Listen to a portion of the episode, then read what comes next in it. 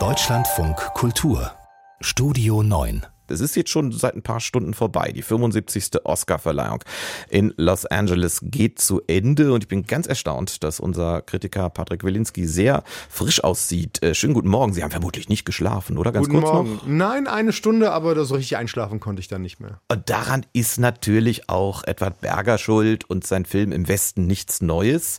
Der war nominiert für neun Oscars, bekommen hat er vier und ich bin ja ein Schweinchen. Ne? Da kann ich sagen, oh, das ist ja nicht mal die Hälfte.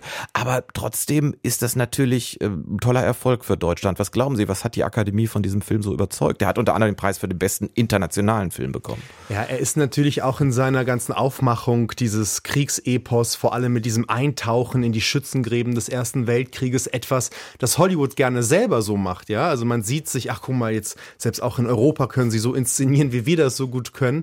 Es ist natürlich ein Film, der in so vielen unterschiedlichen Fächern vom Setdesign bis zur Kamera bis zur Musik so eigenständig ist auf einem hohen Niveau operiert, gute Unterhaltung dabei bietet, obwohl das Thema natürlich äußerst, ja, ich wollte depressiv sagen, stimmt ja schon. Also es ist ja ein Antikriegsfilm, der uns sagen möchte, wie schlimm der Krieg ist.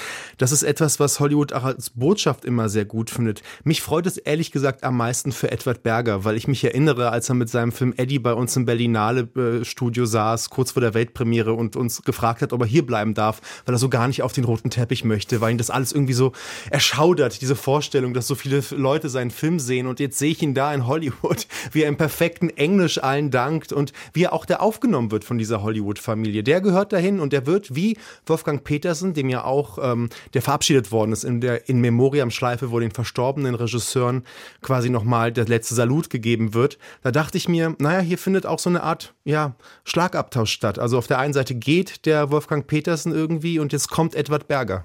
Wobei, das kann ich Ihnen erklären, warum der jetzt keine Angst mehr vor dem Teppich hat. Der ist ja beige jetzt. Der ja, ist ja bei stimmt, den Oscars ist ja nicht ja, mehr rot. Ne? Weil alle in Amerika immer noch schreiben, on the red carpet, which is champagne colored. Das nur am Rande.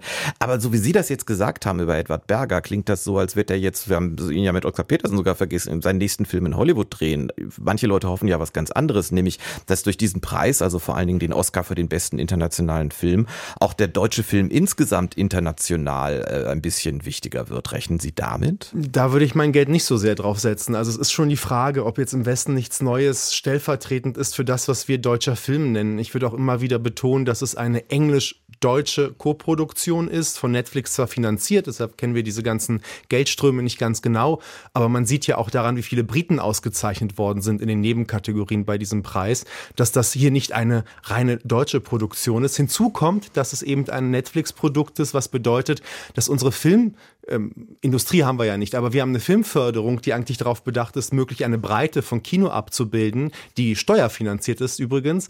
Ähm, die hat hier keinen Cent dazu gegeben. Also es kann irgendwie nicht der deutsche Film sein, wenn er nicht wirklich ja, mit der deutschen Filmförderung finanziert ist. Und ich glaube, es sollte eher ein Denkprozess jetzt beginnen in Deutschland mit der Frage, warum funktioniert eigentlich das andere Kino nicht, das wir auch machen. Also ich sehe das eher nicht als Beispiel für ein Kino, das wir weitermachen sollten. Auch, dass man nicht in diese Schublade fällt, die Deutschen machen Kriegsfilm. Das fände ich nämlich ganz schlimm, ehrlich gesagt. Wir machen nämlich viel anderes, sehr kreatives Kino auch.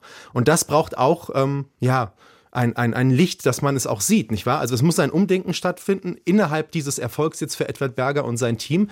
Aber ich finde jetzt nicht, dass das stellvertretend ist fürs deutsche Kino im Westen nichts Neues. Wir könnten jetzt herrliche Diskussionen dafür führen. Ja. Das ist ja wirklich so, das international muss es bei deutschen Filmen entweder um einen der beiden Weltkriege gehen, ganz klein bisschen geht noch DDR, ne? das Leben der anderen, also das geht noch so ein bisschen als sozusagen dritte Möglichkeit. Ja, so Zeitpolitik, ne? ne? Man muss aufpassen. Ich finde, das ist, ist so eine Schublade, Hollywood liebt das. Die Asiaten machen hm. die Schwertkampffilme, die Deutschen machen diese Filme. Da muss man sich sofort freischwimmen. Also wir haben eine viel breiteres Kinoszene und auch junge, wilde Filmemacherinnen und Filmemacher, die es verdient haben, auch bei den Oscars ähm, gesehen zu werden. Das war natürlich ein super Übergang, den Sie mir jetzt gebastelt haben. Asiaten, Everything, Everything Everywhere All at Once ist der ganz große Abräumer. Bester Film, also die, die Königskategorie, beste Regie, beste Hauptraum, beste Neben und, und, und. Ähm, Jetzt mal Test. Das ist nicht abgesprochen. Ich teste jetzt in der Filmkritiker. Ich habe heute Morgen schon mindestens vier, wenn es nicht sogar fünf äh, waren, ähm, Kategorien gehört, was für ein Film das eigentlich sein soll. Wenn Sie jetzt sagen müssen, für jemanden, der nicht gesehen hat, keine Zusammenfassung kennt, es ist ein Film. Bitteschön, was ist es denn? Es ist schon ein Science-Fiction-Film, müsste man sagen, über eine überforderte Mutter, die nicht nur Eheprobleme hat, sondern auch Finanzprobleme hat und noch eine pubertierende Tochter. Und dann erfährt sie noch an diesem Tag, dass sie ein Multiversum retten muss. Und dann beginnt dieser verrückte Spaß. Und in einem Fachbegriff würde ich zusammenfassen, das ist ein Mash-up-Film, geboren schon aus einer Internetkultur, die clip-affin ist, die gar nicht mehr die große Erzählung braucht, sondern springen kann. Die Idee des Multiversums ist ja was sehr Modernes, nicht nur durch die ganzen Marvel-Verfilmungen. Aber daher richtet sich der Film an ein Publikum, das da sehr selbstbewusst durch diese Zeiten springen kann, die nicht überfordert sind. Oh Gott, wo waren wir gerade? Geht's jetzt wieder zurück? Welche Zeitlinie haben wir gerade? Also in dieser Möbius-Schleife dieser Zeitsprünge erscheint mir dieser Film sehr modern zu sein und er ist etwas, was Hollywood unbedingt braucht. Ein Beweis dafür, dass es nicht nur Sequels und Prequels machen kann, sondern auch einen genuin eigenständigen Stoff mit Schauspielern, die gut sind, vermarkten kann und sogar an der Kasse Geld machen kann. Dieser Film hat weltweit über 100 Millionen Dollar eingespielt und das ist nicht mal ein Bruchteil dessen, was er gekostet hat. Und das ist eine Geschichte, die diesen Abend wirklich ausgezeichnet worden ist. 18 Euro davon kommen von meiner Frau und mir und ich bereue nichts, ja. was den Film angeht. Ganz kurz zum Schluss, ich bin einfach so ein Typ. Dürfen wir mal jetzt ein bisschen was Negatives, ein bisschen lästern jetzt auch? Ähm, es gab einen Film bei der Oscarverleihung, der war auch mega Favorit. Der war für so viele Kategorien äh, nominiert wie auch im Westen nichts Neues, nämlich neun. The Inchies of Inish The Banshees of Inisherin. Irischer Film. Wir beide haben darüber hier im Deutschland von Kultur schon geredet, als er ins Kino kam in Deutschland vor ein paar Wochen. Da haben sie auch so ein bisschen gesagt, ja, ist schon okay, schauspielerisch auch, aber nicht völlig. Aber das ist doch auch selten, dass ein Film für neun Oscars nominiert wird und keinen kriegt. Ja, aber er war auch da gar nicht so alleine. Ne? The Fablemans von Spielberg hat keinen Oscar bekommen. Tar von Todd Field hat auch keinen einzigen Oscar bekommen.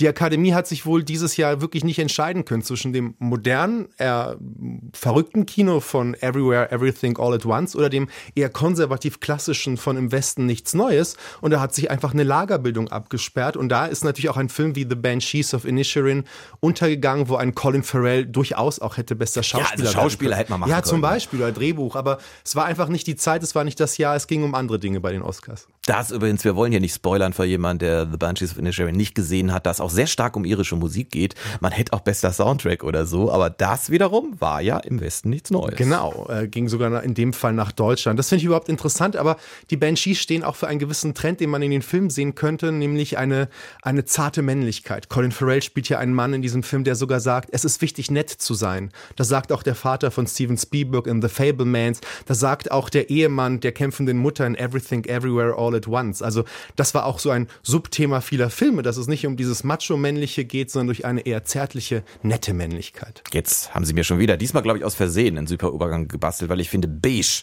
ist so eine nette Farbe. Meine ich übrigens negativ an dieser Stelle. Aber beige ist in, nicht nur bei der Oscarverleihung. Um die Farbe beige wird es tatsächlich gehen in der nächsten Stunde hier im Deutschland von Kultur. Live nach L.A. schalten wir dann später auch nochmal.